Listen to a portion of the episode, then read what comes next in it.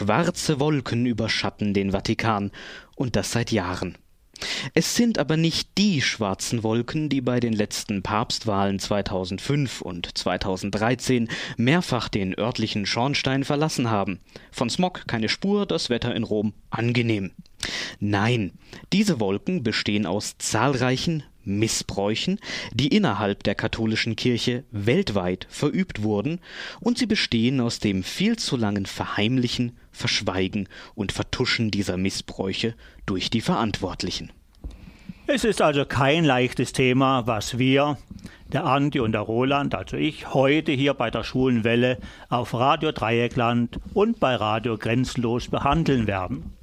Aber es ist ein Thema, das nun seit fast zehn Jahren im öffentlichen Bewusstsein angekommen ist und auch immer wieder in den Medien thematisiert wird.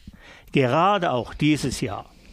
Im Februar wurde um Papst Franziskus im Vatikan vier Tage lang zum Thema Missbrauch getagt und erst kürzlich meldete sich der emeritierte Papst Benedikt XVI.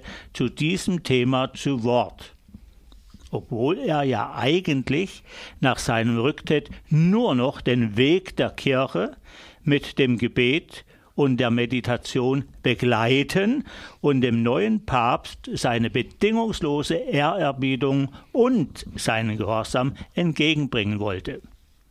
Benedikt Schreiben sieht aber nach allem anderen aus als nach bedingungsloser Ehrerbietung und Gehorsam eher wie eine Gegendarstellung zu dem, was man in den Wochen zuvor von Franziskus gehört hat. Dazu aber später mehr. Erinnern wir uns zuerst noch einmal daran, wie das mit dem Missbrauchsskandal eigentlich angefangen hat. Das war nämlich 2010, also vor fast zehn Jahren. Damals berichtete die Berliner Morgenpost über Missbrauchsfälle im Canisius-Kolleg in Berlin und veröffentlichte Teile eines Briefes, die der damalige Rektor und Jesuit Klaus Mertes verfasst hatte. Dieser hatte nämlich von Missbrauchsfällen aus den 70ern und 80ern erfahren und sich mit seinem Brief an die damaligen Schüler gewandt, auch um dazu beizutragen, das Schweigen zu brechen. Und genau das ist dann auch passiert. Denn immer mehr Opfer haben sich seitdem zu Wort gemeldet. Die im September 2018 veröffentlichte MHG-Studie ermittelte für Deutschland zuletzt eine Anzahl von 1670 Klerikern, für die im Zeitraum von 1946 bis 2014 Hinweise auf sexuellen Missbrauch vorliegen. Diesen gegenüber stehen 3677 ermittelte Opfer allesamt Kinder und Jugendliche, davon rund zwei Drittel Jungen, nur zu etwa einem Drittel Mädchen. Wie hoch die tatsächliche Opferzahl in Deutschland ist, bleibt trotzdem unbekannt. Erfahrungsgemäß stehen im Bereich des sexuellen Missbrauchs dem bekannten sogenannten Hellfeld immer auch eine große Zahl unbekannter Fälle, das sogenannte Dunkelfeld gegenüber. Und natürlich umfasst diese Studie nicht den sexuellen Missbrauch an Erwachsenen, zum Beispiel Nonnen, oder ausländische Fälle, wie sie schon vorher zum Beispiel aus den USA oder Irland bekannt waren und in den letzten Jahren aus vielen anderen Ländern, zum Beispiel Australien und Chile, bekannt wurden. Und noch größer wird der Skandal sogar, wenn der Begriff Missbrauch im weiteren Sinne verwendet wird. Es gibt ja nicht nur den sexuellen Missbrauch, sondern auch Missbrauch im Sinne von Misshandlung. Und darunter fällt dann eben auch jede andere körperliche und seelische Gewalt, zum Beispiel die Prügelstrafe, unter anderem entwürdigende Strafen. Gerade vor diesem Hintergrund war es von Papst Franziskus nicht nur ungeschickt, sondern fatal, als er 2015 zu Fragen der Erziehung eine Anekdote erzählte. Die Süddeutsche Zeitung zitierte ihn folgendermaßen. Einmal habe ich einen Vater bei einem Treffen mit Ehepaaren sagen hören, ich muss manchmal meine Kinder ein bisschen schlagen, aber nie ins Gesicht, um sie nicht zu demütigen. Wie schön. Er weiß um den Sinn der Würde. Er muss sie bestrafen, aber tut es gerecht und geht dann weiter. Zwar wollte Franziskus damit sicher keine Werbung für die Prügelstrafe machen, aber genau so wurde diese Aussage in der Öffentlichkeit dann aufgenommen. Das allerdings eher als Randbemerkung, denn wir konzentrieren uns heute auf den sexuellen Missbrauch in der katholischen Kirche und blenden damit andere Formen des Missbrauchs und der Misshandlung aus. Sexueller Missbrauch in der katholischen Kirche. Ein großes Thema eines mit globalen Ausmaßen und inzwischen auch schon seit fast zehn Jahren in den verschiedensten Medien präsent. Naja, und gerade deswegen könnte man die Frage stellen, ist das der Kirche gegenüber überhaupt fair? Sexueller Missbrauch, gerade auch von Kindern und Jugendlichen, findet ja auch außerhalb der katholischen Kirche statt, und das bedauerlicherweise oft. Häufig stammen Täter aus dem direkten Umfeld des Opfers oder aus der eigenen Familie sogar. Dann wird oft das eigene Zuhause zum Tatort. Aber auch Schulen, Vereine, Heime und Internate können zu Tatorten werden, und das ganz unabhängig davon, ob diese Einrichtungen einen religiösen Hintergrund haben oder nicht. Und auch die Arten sexuellen Missbrauchs sind ganz unterschiedlich. Sie reichen von ungewollten Berührungen über das Zeigen von Pornos oder Selbstbefriedigung vor den Opfern bis hin zum Geschlechtsverkehr und dem Praktizieren diverser Fetische. Ähnlich sieht es bei sexuellem Missbrauch von Erwachsenen aus. Hier spricht man je nachdem häufig eher von sexualisierter Gewalt, von Vergewaltigung oder sexueller Ausbeutung bzw. Belästigung. All das passierte auch überall auf der Welt, nicht nur in der Kirche. Liegt das Problem also nicht einfach nur darin, dass es überall in der Gesellschaft Sexualstraftäter geben kann und auch gibt? Und wenn man besonders Kinder und jugendliche Opfer im Blick hat, sind da nicht die Pädophilen, die auch überall in der Gesellschaft vorkommen, das Problem? Ja, so hört und liest man es jedenfalls auch gerne mal. Und richtig ist natürlich, dass es überall in der Gesellschaft Sexualstraftäter gibt. Das steht außer Frage. Komplett falsch ist es aber diejenigen Täter, die sich an Kindern und Jugendlichen vergehen, pauschal pädophil zu nennen, denn das sind die meisten gar nicht. Die meisten Täter in diesem Bereich vergehen sich an Kindern und Jugendlichen, weil es für sie schlichtweg einfacher ist. Sie befinden sich entweder in einer entsprechenden Machtposition, zum Beispiel als Lehrer oder Erzieher, oder sie nutzen die häufige körperliche Unterlegenheit von jungen Menschen aus. Es handelt sich also um Personen, die eigentlich sexuell nicht besonders an Kindern oder Jugendlichen interessiert sind, die sich aber in einer Situation befinden, in der sie einfach an junge Menschen herankommen, oder salopp gesagt, sie machen es, weil sie es können. Tatsächlich ist der weit geringere Teil der Täter wirklich auch pädophil veranlagt, hat also ein echtes sexuelles Interesse an den jungen Leuten. In beiden Fällen gilt aber, Täter sind meistens Männer, selten Frauen. Natürlich wird aber niemand automatisch zum Täter, bloß weil er dafür gute Gelegenheiten hätte. Das trifft aber auch auf Menschen mit pädophiler Neigung zu, von denen ein großer Teil ebenfalls niemals entsprechende Tat begeht. Was jetzt die katholische Kirche in dieser Hinsicht besonders macht, ist die Tatsache, dass die innerkirchlichen Strukturen oft steile Hierarchien aufweisen und oft unbedingter Gehorsam verlangt wurde und teilweise auch noch wird. Außerdem ist die katholische Kirche ein ziemlicher Männerverein, von den Nonnen einmal abgesehen. Darüber hinaus scheint sich die Kirche auch nach unzähligen Jahrhunderten treu an das zu halten, was bereits in der Bibel im 1. Korinther Kapitel 14 Abvers 33 zur rechten Ordnung im Gottesdienst ausformuliert wurde. Dort heißt es, wie es in allen Gemeinden der Heiligen üblich ist, sollen die Frauen in den Versammlungen schweigen. Sie sollen sich unterordnen, wie auch das Gesetz sagt. Wenn sie etwas lernen wollen, dann sollen sie zu Hause ihre Männer fragen. Hinzu kommt schließlich noch, dass katholische Priester an den Zölibat gebunden sind. Das heißt, sie dürfen nicht verheiratet sein und müssen enthaltsam leben. Heißt letztlich, sie dürfen keinen Sex haben. Moment, mag der ein oder andere jetzt denken, war da nicht etwas mit päpstlichen Konkubinen zur Zeit der Renaissance? Gab es nicht im frühen Mittelalter Päpste, deren Nachfolger auch gleichzeitig ihre Söhne waren? Ja, das gab es.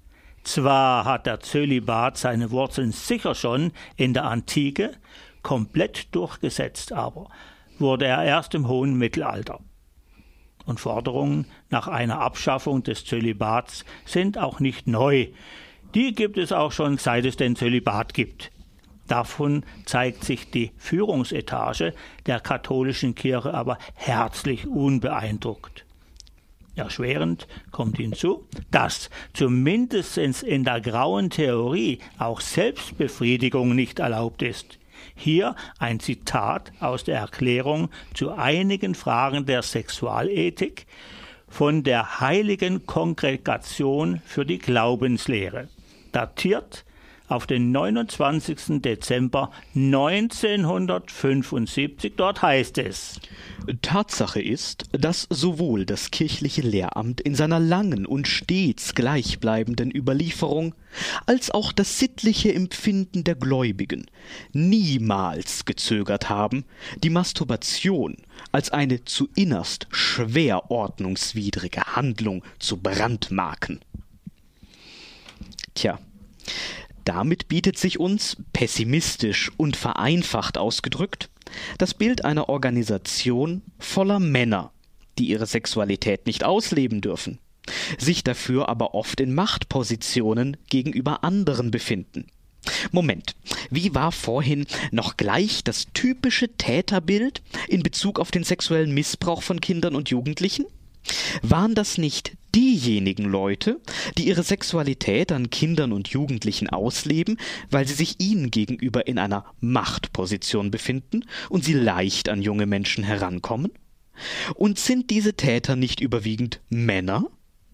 Da könnte man ja doch auf die Idee kommen, dass die Strukturen innerhalb der katholischen Kirche den sexuellen Missbrauch nicht nur von Kindern und Jugendlichen, sondern auch von Erwachsenen, durchaus fördern könnten, um es einmal ganz vorsichtig zu formulieren. Auch haben wir bereits die katholische Sexualmoral kurz angesprochen, in der, zumindest theoretisch, Selbstbefriedigung als eine schwere ordnungswidrige Handlung gebrandmarkt wird. Aber warum eigentlich? Das hat damit zu tun, wie nach katholischer Lehre die Welt funktioniert. Ganz einfach kann man sagen, dass es auf der einen Seite das Gute gibt, dort wo Gott ist, wo Licht ist. Auf der anderen Seite gibt es das Böse, den Teufel, die Dunkelheit.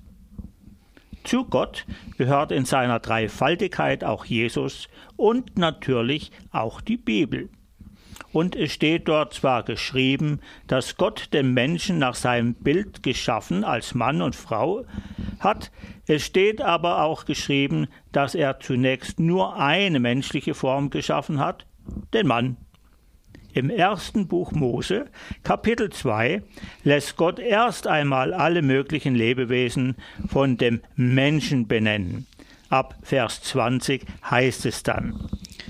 Aber eine Hilfe, die dem Menschen ebenbürtig war, fand er nicht. Da ließ Gott der Herr einen tiefen Schlaf auf den Menschen fallen, so dass er einschlief, nahm eine seiner Rippen und verschloss ihre Stelle mit Fleisch. Gott der Herr baute aus dieser Rippe, die er vom Menschen genommen hatte, eine Frau und führte sie dem Menschen zu. Und der Mensch sprach, das endlich ist Bein von meinem Bein und Fleisch von meinem Fleisch. Frau soll sie genannt werden, denn vom Mann ist sie genommen. Das heißt letztendlich, Mensch bedeutet zuerst einmal Mann. Und das passt auch gut, wenn man sich einmal überlegt, in welcher Zeit und in welcher Gesellschaft dieser Text entstanden ist. Da befinden wir uns nämlich im ersten Jahrtausend vor Christus im östlichen Mittelmeerraum. Und diese Menschen hatten damals eine ganz andere Auffassung von Menschsein und von der Welt an sich, als wir sie natürlich heute haben. Dasselbe trifft übrigens auch auf das Neue Testament zu, das im Mittelmeerraum vor fast zwei Jahrtausenden entstanden ist. Ja, es passt aber auch gut, wenn wir uns nochmal an die Rolle der Frau in der katholischen Kirche erinnern. Welche Rolle nochmal? Genau, Frauen kommen da ja meistens gar nicht vor. Wobei wir natürlich nicht verschweigen wollen, dass die Gleichstellung von Frau und Mann in unserer Gesellschaft auch noch ziemlich jung und noch lange nicht abgeschlossen ist. Nun sagt diese Bibelstelle aber auch, dass die Frau aus dem Mann heraus erschaffen wurde. Und wenn man das weiterdenkt, ist es auch verständlich, warum die katholische Kirche nichts mit Schwulen, Lesben und Bisexuellen anfangen kann. Denn eine heterosexuelle Beziehung ist nach dieser Vorstellung ja nichts anderes als die Wiedervereinigung der Frau mit dem Mann. Und es kommt wieder das zusammen, was ohnehin zusammengehört. Und dann ergibt sich aus so einer Verbindung auch noch neues Leben, das der katholischen Kirche ja sowieso heilig ist. Und so kommt es, dass heterosexuelle Beziehungen auf der Seite des Guten, auf der Seite Gottes stehen, gleichgeschlechtliche Beziehungen aber sündhaft sind, auf der Seite des Bösen und des Teufels stehen, jedenfalls nach dieser Weltanschauung. Ganz abgesehen natürlich von den Bibelstellen auch, aus denen man direkt ein Verbot von Homosexualität ableiten könnte. Ja, aber heute gilt das doch nicht sicher mehr, oder? Gerade auch mit Papst Franziskus hat die katholische Kirche doch einen Schritt auf Homosexuelle zugetan. Nachdem mit Benedikt XVI. und zuvor Johannes Paul II. zwei sehr konservative Päpste amtierten. Wir erinnern uns ja auch noch gut an sein Credo. Wer bin ich, Homosexuelle zu verurteilen? Was er schon 2013 hat verlautbaren lassen. Und erst letztes Jahr sagte Franziskus zum homosexuellen Juan Carlos Cruz, der übrigens auch Opfer sexuellen Missbrauchs durch chilenische Geistliche wurde. Gott hat dich so geschaffen, Gott liebt dich so, der Papst liebt dich so, und du solltest dich selbst lieben und dir keine Gedanken machen, was die Leute darüber sagen. So zitiert ihn jedenfalls der Tagesspiegel in einem Kommentar von Friedhard Teufel. Ja, Teufel zitiert den Papst, das ist ja schon fast eine eigene Schlagzeile wert. Wie dem auch sei, man muss genau hinhören, was der Papst da sagt. Er spricht immer davon, dass die Homosexuellen willkommen sind. Er sagt nicht, Homosexualität sei willkommen. Und das ist der wesentliche Punkt und Unterschied. Denn nach katholischer Lehre ist und bleibt Homosexualität Sünde. Der homosexuelle Mensch sei zu achten, es sei ihm mit Achtung, Mitleid und Takt zu begegnen. Gleichzeitig sei Homosexualität an sich in keinem Fall zu billigen, weshalb homosexuelle Menschen zur Keuschheit aufgerufen werden. Darüber hinaus werden Menschen mit tief sitzenden homosexuellen Tendenzen, wie sich die Kirche da auszudrücken pflegt, von der Priesterweihe ausgeschlossen, denn sie seien nicht, so die kirchliche Begründung, fähig, korrekte Beziehungen zu Männern und Frauen aufzubauen.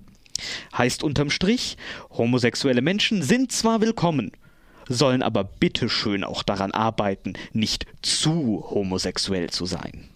Ja, was will man da noch sagen? An dieser grundsätzlichen Einstellung dürfte sich auf absehbare Zeit auch nichts ändern, denn Papst Franziskus hat aufgrund seinen Aussagen über homosexuelle Menschen, so sehr sie auch mit der katholischen Lehre konform sind, bereits eine Menge Gegenwind von konservativen Kreisen abbekommen. Ja, und wenn wir jetzt schon das Verhältnis der katholischen Kirche zu LSB TTIQ angesprochen haben, dann darf der Bereich der geschlechtlichen Identitäten natürlich auch nicht fehlen. Aber das können wir ja auch recht kurz machen, denn wir haben ja bereits gesehen, laut Bibel erschuf Gott den Menschen nach seinem Ebenbild als Mann und Frau. Punkt. Das Resultat ist hier also dasselbe. Transsexuellen zum Beispiel die sich geschlechtsangleichenden Maßnahmen unterzogen haben, wird nicht nur die Priesterweihe verweigert, sie dürfen sogar nicht einmal in einer religiösen Orden eintreten oder sogar kirchlich heiraten.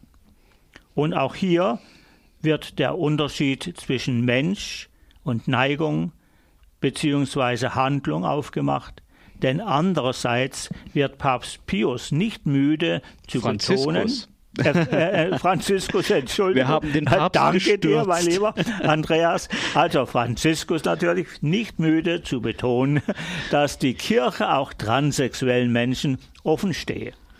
Letztlich aber auch um sie näher zu Gott zu führen. Wir halten also fest. An der Sexualmoral der katholischen Kirche wird sich wahrscheinlich in nächster Zeit nichts ändern. Und damit auch nicht an der Einstellung der Kirche zu LSBTTIQ. Die Wiedervereinigung von Mann und Frau zur Erschaffung neuen Lebens ist dieser Ansicht nach theoretisch der einzige Weg, den intime Liebe gehen kann. Jede andere Form von Sexualität ist Sünde, auch dann, wenn sie kein neues Leben hervorbringt. Gerade dann. Das ergibt sich aus der angesprochenen Einstellung der Kirche gegenüber dem heiligen menschlichen Leben. Daher übrigens auch die Ablehnung von Selbstbefriedigung und von Verhütungsmitteln, wovon man ja auch immer wieder hört. Hält man sich das vor Augen, müssen die Fälle sexuellen Missbrauchs in der katholischen Kirche für die Kirche selbst ein unerhörter Skandal gewesen sein. Nicht nur haben sich Angehörige der Kirche an Untergebenen vergangen, nein, sie haben damit ja auch den Zölibat gebrochen. Sie haben Sexualität ausgeübt, die nicht auf die Weitergabe des Lebens abzielt. Und obendrein, die MHG-Studie hat das wenigstens für Deutschland gezeigt wurden überwiegend männliche Kinder und Jugendliche von männlichen Kirchenangehörigen missbraucht. Also handelt es sich nach kirchlicher Sichtweise auch noch um eine Form von homosexuellem Verhalten. Man müsste also davon ausgehen, dass die katholische Kirche selbst ein großes Interesse daran hatte und hat, die Täter ausfindig zu machen und sie mit allen Mitteln abzustrafen. Aber ist das auch so, Andi? Tja, wenn man den Aussagen von Franziskus, Benedikt XVI. oder anderen hohen Würdenträgern, wie zum Beispiel Georg Genswein, den Privatsekretär von Benedikt und gleichzeitig Präfekt des päpstlichen Hauses, anhört, dann scheint das so zu sein. Man sei bestürzt, erschüttert, und traurig über all diese Fälle. Man trifft Opfer, sichert Hilfe und Schutz zu, und man betont immer wieder, dass Aufarbeitung und Aufklärung geleistet werde und überall da, wo der sprichwörtliche Dreck am Stecken gefunden werde, der Stecken auch geputzt werden müsse, so jedenfalls Georg Genswein in einem SWR1 Leute-Interview vom letzten August. Schaut man sich hingegen in den Medien um, findet man ein anderes Bild. Vertuschung, Verheimlichung, Verschweigen. Opfer sollen nicht gehört, Täter kaum oder gar nicht belangt worden sein. Nehmen wir beispielsweise Pater Peter R., einen von zwei mutmaßlichen Haupttätern der eingangs erwähnten Fälle im Berliner Canisius-Kolleg der 70er und 80er Jahre. Nachdem seine Vorgesetzten von entsprechenden Anschuldigungen erfuhren, wurde er versetzt nach Hildesheim und auch dort gingen die Missbräuche weiter. Wie die ARD-Dokumentation Meine Täter, die Priester letztes Jahr ergab, sind unter seinen Opfern auch chilenische Jugendliche. Die wurden wiederum von Pater Wolfgang S., der in Chile einen Sportverein für Jugendliche gegründet hat, mit Stipendium nach Deutschland geschickt, zu eben jenem Peter R. Besonders makaber wird diese Geschichte, wenn man erfährt, dass es sich bei Wolfgang S. um den zweiten mutmaßlichen Haupttäter aus dem Canisius-Kolleg handelt. Zur Rechenschaft gezogen wurde Peter R. lange Zeit nicht, und inzwischen sind die Fälle nach deutschem Recht leider auch verjährt. Erst nachdem die Fälle öffentlich wurden und immer weitere dazukamen, ermittelte auch die Kirche intern. Inzwischen wurde Peter R. von einem kirchlichen Gericht verurteilt für den 2010 erfolgten Missbrauch an einem Mädchen. Das Urteil lautete Ausschluss vom Priesterdienst und eine Geldstrafe in Höhe von 4000 Euro. Eine weitere Verurteilung erfolgte 2018. Allerdings wieder vor einem Kirchengericht, nicht vor einem Zivilgericht. Vor einem ganz weltlichen Gericht wurde kürzlich George Pell, ehemaliger Erzbischof von Melbourne, später Sydney und zuletzt ab 2014 Präfekt des neu geschaffenen Wirtschaftssekretariats im Vatikan, was im Prinzip der Rolle eines Finanzchefs nahekommt. Er gilt als bisher höchster verurteilter Würdenträger, seit er in Australien letzten Dezember wegen des Missbrauchs an Jungen schuldig gesprochen und letzten März dann das Strafmaß von sechs Jahren Haft verkündet wurde, gegen die er übrigens in Berufung gehen wird. Schon zuvor, nämlich 2008, warfen ihm mehrere Missbrauchsopfer vor, ihre Fälle vertuscht zu haben, und bereits 2015 bezeichnete Peter Saunders, Mitglied der 2014 gegründeten päpstlichen Kinderschutzkommission, ihn als für den Vatikan unhaltbar. So berichtete es zumindest 2015 die katholische Nachrichtenseiten cut.net. Seiner Karriere hat das bis dahin allerdings nicht geschadet. Erst als die australischen Behörden ermittelten und das Verfahren einleiteten, wurde er Mitte 2017 beurlaubt und Ende 2018 wurde er, offiziell wegen seines hohen Alters von seinen Pflichten im Kardinalsrat entbunden, wobei die aktuellen Mitglieder des Kardinalsrats zwischen rund, sagen wir mal, 64 und 76 Jahre alt sind und Pell mit seinen 77 Jahren eigentlich nicht weit weg von dieser Altersspanne sind. Pell ist übrigens auch genau der Kardinal, dem das Zitat Abortion is a worse moral scandal than priests sexually abusing young people zugeschrieben wird. Und das hat er wörtlich nicht so gesagt, aber inhaltlich schon. Die Faktenchecker vom Mimikama zitieren diesbezüglich mit den Worten ich erwähnte, dass die Kirche manchmal von Elementen angegriffen wird, die ein wenig antichristlich sind. Ich sagte, es gibt andere Skandale wie Abtreibung, die unterberichtet werden. Und weil Abtreiben unschuldiges Leben zerstört, könnte man sagen, dass es ein schlimmerer Skandal ist.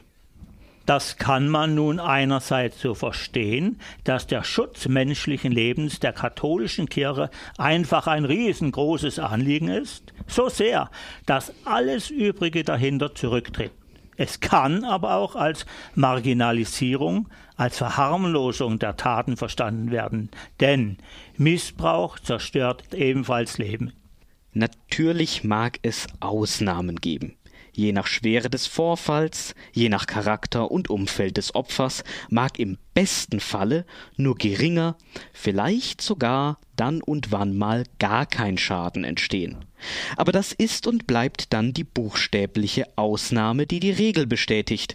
Und die Regel ist, dass Opfer oft Jahre oder Jahrzehnte lang, manche ein Leben lang mit den Folgen sexuellen Missbrauchs zu kämpfen haben. Von möglichen körperlichen Schäden einmal abgesehen, wirken die psychischen Schäden lange nach.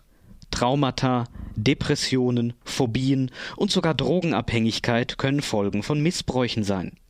Vertrauensverlust und häufiges Nicht gehört werden, das Schweigen und Verschweigen verschlimmert die Situation dann nochmals. Zu diesem Schluss kommt auch die Kommission zur Aufarbeitung sexuellen Kindesmissbrauchs, die 2016 für drei Jahre vom Missbrauchsbeauftragten der Bundesregierung ins Leben gerufen wurde und die diesen Monat ihren Bericht vorgestellt hatte. Da sie bis dahin gar nicht alle Anfragen, knapp 1700 Menschen hatten sich an sie gewendet, bearbeiten konnten, wurde die Arbeit der Kommission zunächst um weitere fünf Jahre verlängert. Wesentliches Anliegen dieser Kommission ist es, auch die Opfer anzuhören. Das könne befreiend für die Opfer sein, selbst wenn eine Strafverfolgung aufgrund von Verjährung nicht mehr möglich ist. Das sagt auch der Vorstandsvorsitzende der Deutschen Kinderhilfe, zumindest gegenüber tagesschau.de. Und diese Tagesschau titelte am 3. April präzise Vertuschen hilft nur den Tätern. Zwar hat die Kommission ihren Hauptaugenmerk auf Kindesmissbrauch im familiären Kontext gelegt, die Ergebnisse sind aber natürlich auch auf andere Missbrauchsopfer anzuwenden. Und ganz andere Missbrauchsopfer, die wir heute auch schon am Rande angesprochen haben, die werden vom Stand der Nonnen gebildet. Doris Wagner, eine ehemalige Nonne, hatte zum Beispiel 2017 für SWR1 Leute ein Interview gegeben. Sie war damals 30 Jahre alt, hatte da bereits acht Jahre im Kloster hinter sich und zu diesem Zeitpunkt auch eine eigene Familie gegründet. Aus ihrer Zeit im Kloster erzählte sie, dass sie von einem Pater sexuell belästigt wurde. Er stellte ihr zunächst nach und wollte ihr nicht mehr von der Seite weichen. Sie hat sich daraufhin zu ihrer Mutter Oberin gewandt und ihr davon berichtet. Diese gab aber Doris Wagner die Schuld dafür. Das Argument war, sie verführe diesen unschuldigen Mann und sie werde dadurch zur Gefahr für ihn. Schließlich kam es, wie es leider kommen musste in diesem Fall, sie wurde von dem entsprechenden Pater vergewaltigt.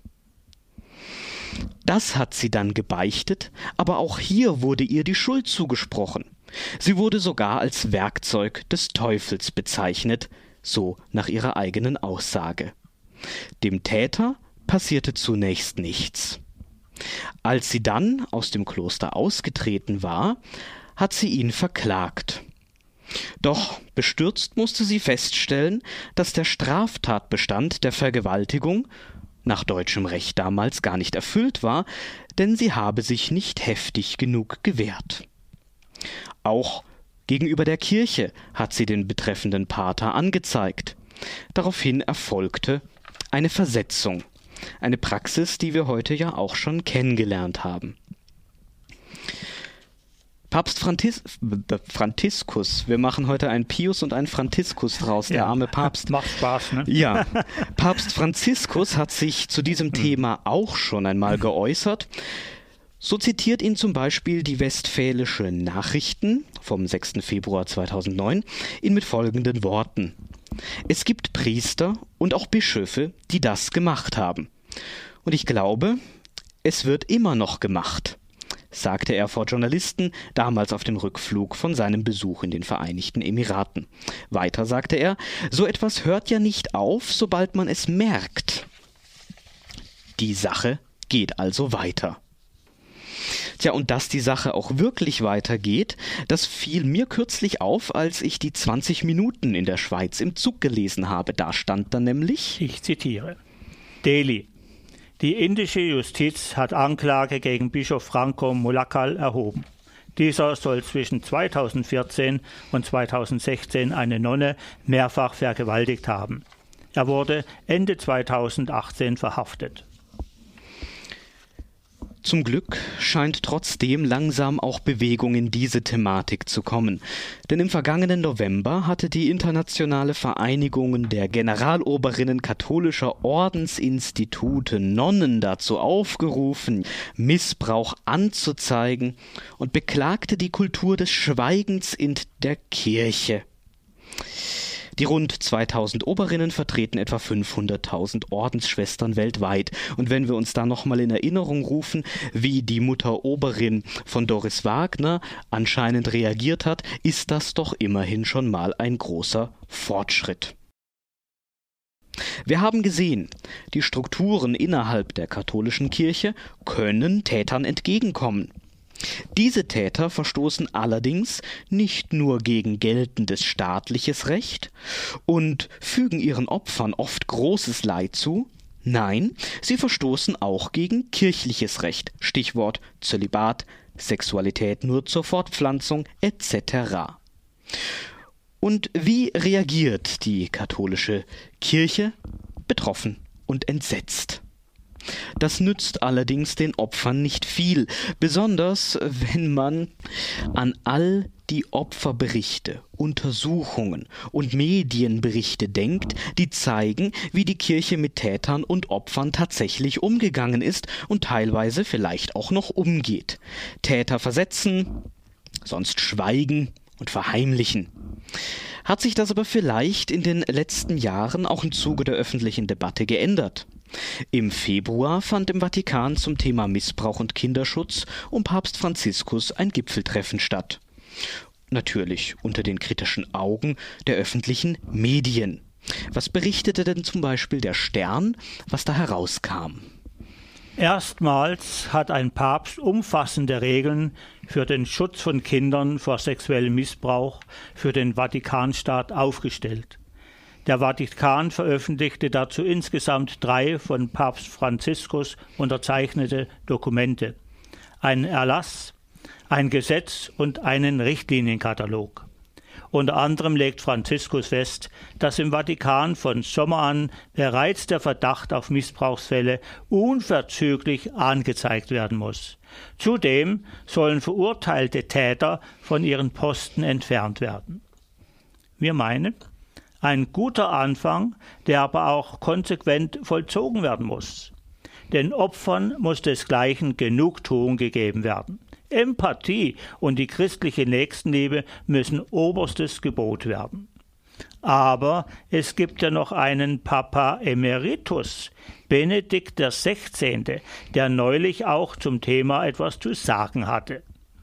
Hier erlebt die staunende Öffentlichkeit, dass ganz offensichtlich starke Diskrepanzen bei den Erklärungsversuchen herrschen Papst Benedikt XVI. schlägt gewissermaßen um sich, so das Publikforum, und macht sich damit zum Gegenpol zu Franziskus. Während der die katholische Kirche auf einen Kurs gegen die im Klerikalismus wurzelnde sexuelle Gewalt zu steuern versucht, zündete der Altpapst im bayerischen Klerusblatt einen Kracher nach dem anderen. Der 92-jährige Dogmatiker gibt vor, er wisse genau, wer schuld sei an den Missbrauchsverbrechen. Die 68er sowie die liberalen Theologen und Pädagogen der Kirche. Interessant dabei ist, dass der emeritierte Papst für die leidenden Opfer der Verbrechen durch die Geistlichen keine Empathie zeigte. Das Publikforum führt weiter aus, dass der Missbrauch doch wesentlich älter sei als das Jahr 1968. Damit spaltet Benedikt XVI. einmal mehr die katholische Kirche. Benedikts Aufsatz im bayerischen Klerusblatt erschien eben just in einer Zeit, in der sein Nachfolger unter einem enormen Druck steht. Die vielen Missbrauchsskandale in Chile, in Deutschland, in den USA und anderen Orten der Welt haben damit nicht nur die katholische Kirche, sondern auch Franziskus Pontifikat in eine Krise gestürzt. Ein Zitat des Oberbadischen Volksblatts. Vor eineinhalb Monaten hatte doch Franziskus genau deshalb die Bischöfe aus aller Welt zu einem Gipfel in den Vatikan geladen. Interessant ist in diesem Zusammenhang, dass sich der ehemalige Kardinal Josef Ratzinger als langjähriger Präfekt der Glaubenskongregation für die Aufklärung einiger sexueller Gewaltverbrechungen, etwa bei den Legionären Christi und ihrem Gründer Marcel Marcel, einsetzte, und zwar gegen den des, des, des seinerzeitigen Papstes Johannes Paul II. Sie sehen, die Papstnamen verwirren manchmal, aber es war tatsächlich Johannes Paul II. Es war kein Pius. Nein, das war kein Pius. Nein, der war schon längst out. Der polnische äh, Pontifex verstand sich damals wohl auch mehr als Bekämpfer des Kommunismus. Er förderte damals zahlreiche Täter und sexuelle Gewalt durch Priester schien ihm kein Thema zu sein. Ich zitiere hier auch noch einmal aus dem Publikforum die Kritik des Freiburger Moraltheologen Magnus Tried, der in seiner Analyse den Punkt trifft. Ich zitiere Benedikt XVI. baut einen Popanz auf, um, Schuld, um einen Schuldigen dafür ausmachen zu können, warum Missbrauch stattfanden und vertuscht wurde. Und weiter, ich zitiere das gesamte Werk von Benedikt XVI. sei durchzogen von einem Furor gegen Neuzaut und Moderne, die er aber nur als Verfallsgeschichte wahrnimmt, schreibt Street. Er sieht eine Mitverantwortung des früheren Papstes für die Vertuschung von Missbrauch. Wer hat eigentlich die Bischöfe ernannt, die jetzt unter heftigen Vertuschungsvorwürfen stehen oder die selbst zu Täter wurden? Zwar habe die Glaubenskongregation striktere Maßnahmen ergriffen, aber ging es hier um die Betroffenen oder doch mehr um das Priesteramt? Street appellierte an Ratzinger, sich für eine unabhängige Untersuchung der in der Glaubenskongregation seit dem Jahre 2000 gesammelten Unterlagen einzusetzen. Die große Frage bleibt aber im Prinzip bis heute offen. Wieso wurden die betroffenen Opfer sexueller Gewalt und der körperlichen Gewalt so unfassbar unsensibel, empathielos und letztendlich aus ungehört in ihrem Schicksal überlassen? Es wäre doch absolut angebracht gewesen, dass sich der emeritierte Pontifex bei den vielen Opfern entschuldigt hätte. Denn diese leiden bis heute unter den traumatischen und erniedrigenden Erlebnissen, die sie in der Kindheit erfahren haben. Josef Ratzinger hätte im Hinblick auf seine Deutungen zu den Ursachen sexualisierter Gewalt lieber den Mund halten sollen. Seine Feindbilder sollte er im stillen Kämmerlein pflegen, weil er ja nach seinem Rücktritt schweigen wollte. Georg Genswein wird nun bei seiner ca. 20-prozentigen Zeit, die er für den Altpapst erübrigen kann, ihn lehren müssen, was Demut bedeuten soll. Als ob er das nicht eigentlich selbst wissen müsste. Wir sehen also, auch in der Kirche gibt es ganz unterschiedliche ich will es mal neutral formulieren, Ansätze, wie man mit den Missbrauchsfällen und dem Missbrauchsskandal umgehen kann und sollte. Dazu kommt, dass die katholische Kirche ein Glaubwürdigkeitsproblem hat.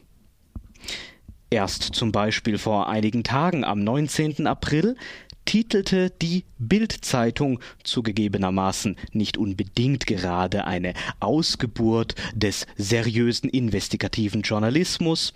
Was vertuscht die katholische Kirche in der Missbrauchsaffäre noch alles?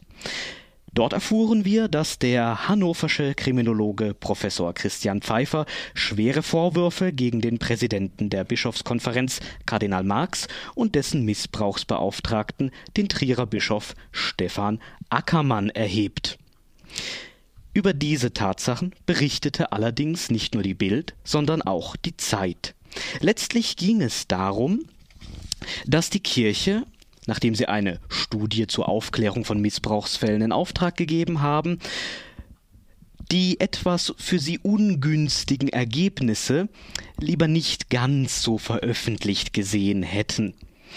Sie wollten nachverhandeln, einen neuen Vertrag zur Unterschrift vorlegen, der dann beinhaltete, dass eine Veröffentlichung der Ergebnisse nur durch die Zustimmung des Verbandes der Diözesen überhaupt erst möglich wäre, so berichtet es jedenfalls besagter Professor Christian Pfeiffer. Der geht sogar noch weiter und berichtet von Drohungen, die er von Ackermann erhalten habe. Zitat Er erklärte mir, wenn ich mich weigere, den Vertrag zu unterschreiben und der Zensurvorwurf nach außen dringe, dann sei ich ein Feind der katholischen Kirche. Und das wünsche er niemandem. Was bleibt noch zu sagen? Wir haben gesehen, dass die katholische Kirche in sich gespalten ist. Da gibt es diejenigen, für die Benedikt XVI. symbolisch mit seinem Schreiben steht. Das sind eher die Konservativen, für die nicht sein kann, was nicht sein darf. In ihren Augen ist die Kirche das Opfer. An den eigentlichen Opfern scheinen sie keinerlei Interesse zu haben. Dann gibt es diejenigen, die an einer Aufklärung ehrlich interessiert sind, die geschehenes Leid wiedergutmachen wollen. Dabei müssen sie sich einerseits gegen die Konservativen, andererseits gegen die kirchlichen Strukturen durchsetzen. Denn Papst Franziskus hat ja absolut recht, wenn er sagt, es hört ja nicht auf, bloß weil man davon weiß. Nur den Opfern ist damit nicht geholfen. Es ist ein Unding, wenn Täter nur vor kirchlichen Gerichten im Geheimen verurteilt werden. Diese Fälle gehören vor zivile, staatliche Gerichte, denn Missbrauch geht uns alle an und ist mit Sicherheit kein bloßes kircheninternes Thema. Solange sich außerdem nichts grundsätzlich in der Kirche ändert, wird aber auch jeder Versuch einer effektiven Prävention schwierig. Man müsste einmal ran an die Sexualmoral, an den Zölibat, die Priesterweihe für Frauen. Allerdings dafür ist die katholische Kirche nicht bereit. Jedenfalls nicht die Führung. Ihre Stärke, die Stärke der katholischen Kirche, könnte aber ihre enorme Größe sein denn die katholische ist die größte der christlichen Kirchen und viele Menschen, nicht nur Gläubige, sondern auch Priester, vertreten viel liberalere und lebensnähere Thesen und Standpunkte. Hoffen wir, dass die Kirche eines Tages von unten aufgeräumt wird und hoffen wir, dass Gesellschaft und Staat sich bestmöglich, bis es soweit ist, um die bisherigen Opfer kümmert, Täter zur Rechenschaft zieht und auch möglichst verhindert, dass es so weitergeht wie bisher. Missbrauch ist ein Thema, das alle angeht. Aber bitte ohne Hexenjagd. Diese Zeiten sollten längst vorbei sein.